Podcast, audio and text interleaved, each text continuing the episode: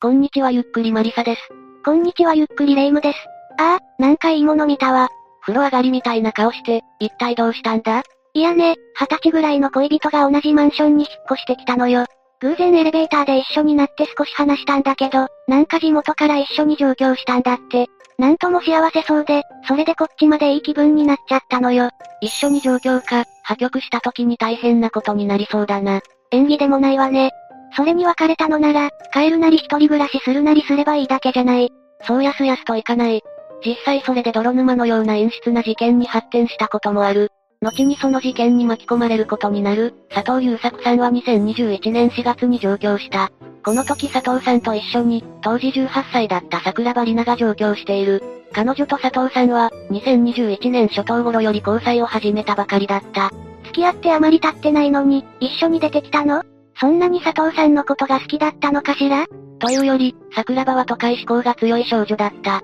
付き合い始めなので、佐藤さんのことは好きだっただろうが、それ以上に上京することを望んでいた節がある。佐藤さんはこの桜庭の思いもあって、二人分の引っ越し費用をため上京した。それで上京後の佐藤さんは、建築会社で働きながら、東京都内のアパートで桜庭と同棲をスタートさせた。うまくいったの？佐藤さんはうまく会社や、東京に馴染むことができた。優しく気が利き、面倒見のいい佐藤さんは先輩や上司に非常に可愛がられたようだ。社員旅行など社内行事には率先して参加し、明るく楽しそうにする。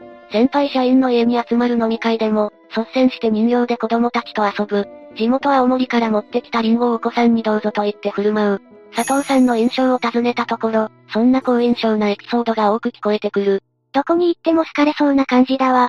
東京に出てきて正解だったということね。残念ながら、佐藤さんは一つトラブルを抱えていた。え、会社の人間関係も良好じゃないの問題は一緒に上京してきた桜庭にあった。実は上京後に新しい環境にうまく溶け込めた佐藤さんに対して、桜庭はクラブ遊びにハマっていた。それで桜庭は一気に身持ちを崩していたそうだ。彼氏の佐藤さんは止めないの？定職についている以上、真っ昼間につきっきりとはいかなかったようだ。それゆえに桜庭は悪い遊びを覚えた。クラブに行って朝帰り、未成年なのに家でタバコを吸っていたこともあったという。この桜庭の行動に佐藤さんは思い悩み、東京に連れてくるべきではなかったと周囲に相談したりもしている。都会の華やかな部分を目当てに上京したら、こうなるというのはあるけれど、落ちるのが早すぎるわ。この背景には桜庭が、東京で人間関係を構築することができなかったこともあるとされている。今では大人として扱われるが、18歳の桜庭には誘惑は多すぎたのかもしれない。それにしても、佐藤さんもよく付き合ってられるわね。残念ながら、同棲開始から3ヶ月ほどが経った2021年夏に、交際関係に亀裂が入る出来事が起きた。桜庭が佐藤さんに他に好きな人ができたと突然別れ話を切り出したんだ。こ、これだけ世話になっていて、あっさりね。いや、法的には問題ないしいいけれど、それで相手はどんな人なの？桜庭が新しく好きになったのは、東京で知り合ったアメリカ人男性だった。さすがにはっきりと違う男が好きだと言われた佐藤さんは、これをきっかけに交際関係を終了することにした。もともと6月頃から佐藤さんは、桜庭との関係を終わらせたいと願っていたようだ。これは桜庭の感情の波が激しく、時折別人のようになってしまうことが原因だそうだ。ある意味渡りに船だったと。佐藤さんにとっては心配事から解放されてよかったということね。いや、残念ながらこれも簡単にはいかなかった。実は、桜庭は交際関係終了後も佐藤さんの家に居ついたままだったんだ。これは桜庭がコールセンターで働いていたもののお金に余裕がない、未成年なので物件を一人で契約するのも難しいという背景があった。当然だが、佐藤さんは桜庭に対しても恋愛感情はなくなっていた。だが、桜庭の親とも連絡を取り合っていたので、強引に追い出すわけにもいかなかったようだ。いい人すぎるわよ。アパートを見つけるまで置いてあげなければかわいそう。佐藤さんはそのように周囲に言っていたようだ。置いてあげるの言葉通り、佐藤さんは桜庭の面倒を継続してみていた。すさんだ生活を送る桜庭は家のことはしないため、家事は佐藤さんの担当。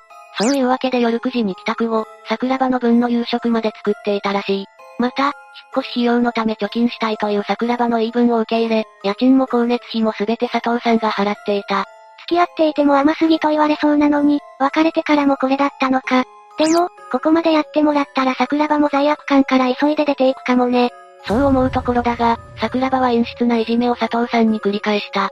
男と電話するから出て行って。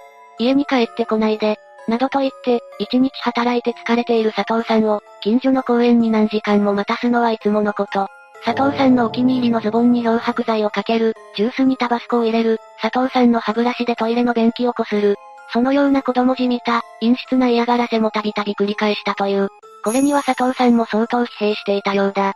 佐藤さんが友人宅で食事した時には家に帰りたくない帰っても癒しがないと漏らしていたんだ。桜庭はこれだけ尽くしてもらっておいて、なんだってこんなことしたのよ凄んだ生活とか孤独とか異常になんかおかしいわよ。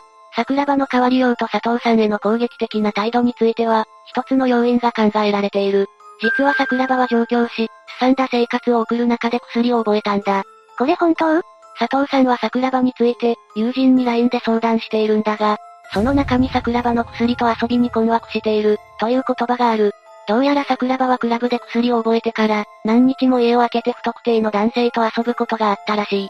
佐藤さんはいつか桜庭が捕まるのではないかと考えて、やめるように言ったが桜庭の生活態度は改善しなかったようだ。桜庭が捕まったら家主的にも火の粉がかかってくるし、佐藤さんの性格的にもやめさせたいでしょうね。でも、正直ここまで進んでしまったら、もうどうにもならないわよ。周囲もそう思い、佐藤さんが桜庭と一刻も早く縁の切れることを願っていた。そんな中、桜庭がアメリカ人男性と今年2月に渡米する。とこの生活の終わりに関する言葉を述べたという。佐藤さんが出ていくように言っても、今から物件を探すからと逃げる桜庭だったが、これは初めて出された具体的な期限だった。やっとか。佐藤さんも大変だったでしょうね。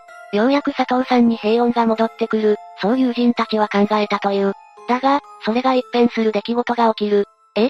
それは2022年1月9日午後3時半頃のことだった。佐藤さんは自宅のベッドに寝そべりながらスマホをいじっていた。そんなところに桜庭がやってきた。佐藤さんは慣れたもので気に求めなかったが、桜庭は無防備だった佐藤さんの腹部を、いきなり刃物で刺した。は？ぁ、あ、佐藤さんはその後、残った力を振り絞りアパート脇の駐車場まで逃げる。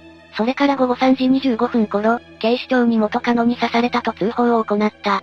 警察官が駆けつけた時、佐藤さんはアパート脇の駐車場でうずくまっていたという。すぐに病院に搬送されたが約7時間後に死亡が確認された。死因は出血性ショック死だった。また警察官が佐藤さんの部屋に入ると、犯人の桜庭は洗面所でへたり込んでいたという。桜庭は私がやりましたと犯行を認めていたため、その場で殺人未遂容疑で現行犯逮捕された。一体なんで刺したのよ？アメリカ人の彼氏と渡米するんでしょ？逮捕後の桜庭は次のように供述している。彼から逃げたい一心で刺した。怖かった。彼と離れたかった。また殺すつもりはなかったと焦燥した面持ちで述べたという。はぁ、あ、こんなの誰が信じるのよ。当初は皆が信じた。警察関係者は別れ話が事件に発展した可能性が高いのではないかと疑う。また、そこに加えて被害者である佐藤さんをひどい DV 男のように扱い、桜庭を追い込まれた悲劇的な人物とする空気があった。これは情報が盗作した時期のネットで顕著だった。こんなの情報が出始めたら一気に化けの皮が剥がれるわよ。桜庭の嘘は自分を守ろうとしてのことなんでしょうけど、逆に法廷では反省してないと見られるわ。桜庭は事件当時19歳だ。通例的に実名が出てくることも事件の背景が出てくることも少ない。だが、これも4月1日から状況が変わっている。あ、特定少年が起訴されたら実名報道が可能になったんだったわね。ああ、東京地検が桜庭の実名を発表したんだ。都内の事件で未成年の氏名を公表したのは初めてだそうだ。そしてこの発表をきっかけに、佐藤さんの友人たちが声を上げた。今まで述べてきたような、二人の関係性を週刊文集などに伝えたんだ。佐藤さんは世間で言われるような束縛的な DV 男ではなく、桜庭こそが関係を断とうとしなかったこと。また桜庭は中学時代からリストカットを繰り返し、不安定な面があったことも拡散される。これらの情報をもとに特集が組まれ、当初の佐藤さんの DV 男のイメージは完全に払拭された。本当に良かったわ。でも、桜庭が刺した理由って一体何なの？本当のところは喋ったの？現在も警察で確認中だ。ただ一部では話に出てきたアメリカ人男性に捨てられ、やけになったのでは、と言われている。八つ当たりじゃないの。佐藤さんが悲惨すぎるんだけど。裁判はこれからなのでまだまだわからないが、東京地検も本事件を重大事案と認識しているとのことだ。また言うまでもないが、桜庭は成人同様裁かれることとなる。一旦事件としては異常だ。地検が実名を公開してくれてよかったわ。事件初期の報道を見て、桜庭に同情的になった人も多かったからな。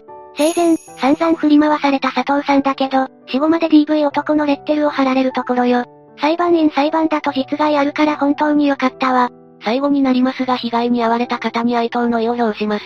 最後までご視聴ありがとうございました。